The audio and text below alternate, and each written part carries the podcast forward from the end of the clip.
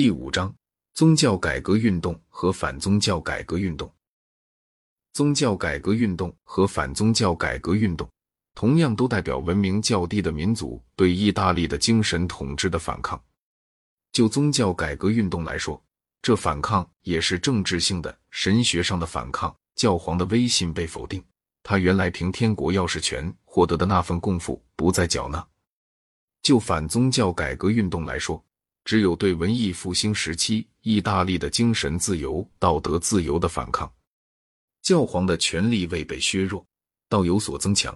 不过，同时也明确了他的威信与鲍吉亚家和梅迪奇家的散漫放纵水火难容。粗略讲来，宗教改革是德意志的运动，反宗教改革是西班牙的运动。历次宗教战争同时就是西班牙和他的敌国之间的战争，这在年代上是与西班牙国势达到顶峰的时期相一致的。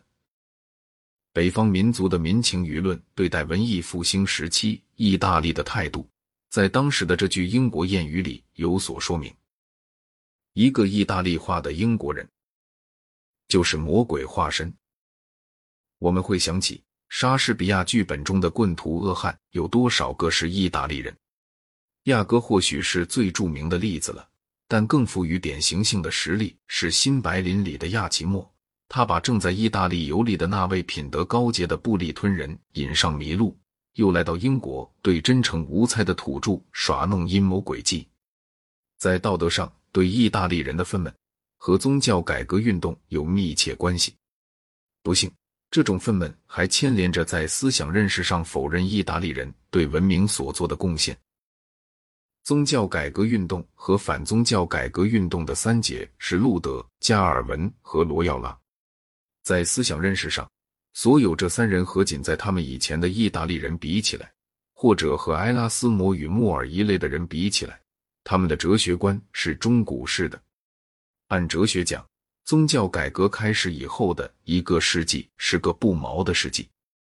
路德和加尔文又返回圣奥古斯丁，不过只保存他的教义中讲灵魂与神的关系那一部分，不保留关于教会的部分。他们的神学是一种削弱教会权力的神学。炼狱中的王者灵魂能靠弥撒祭拯救出来，他们废弃了炼狱。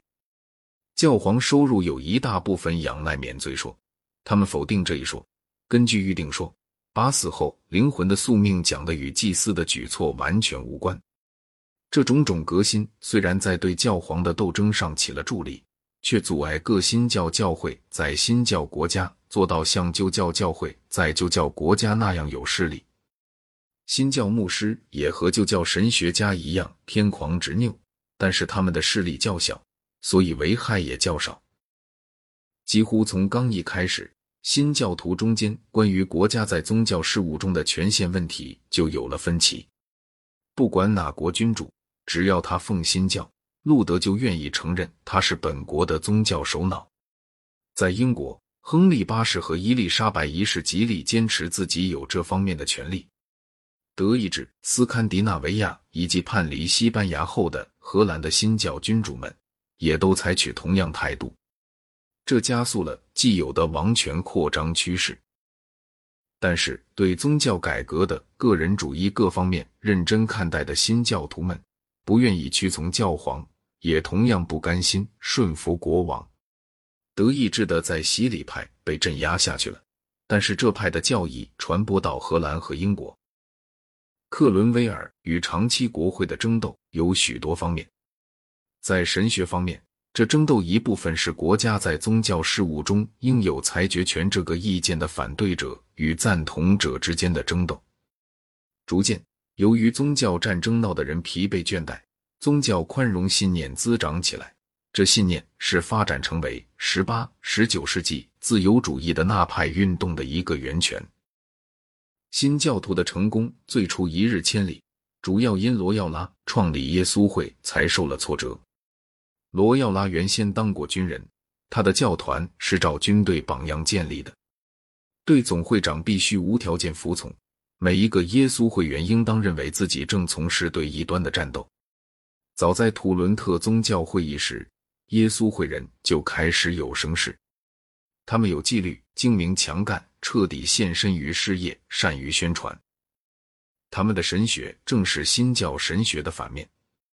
他们否定圣奥古斯丁的教义中为新教徒所强调的那些成分。他们信自由意志，反对预定说得救不是紧张信仰做到的，而靠信仰和功德双方面。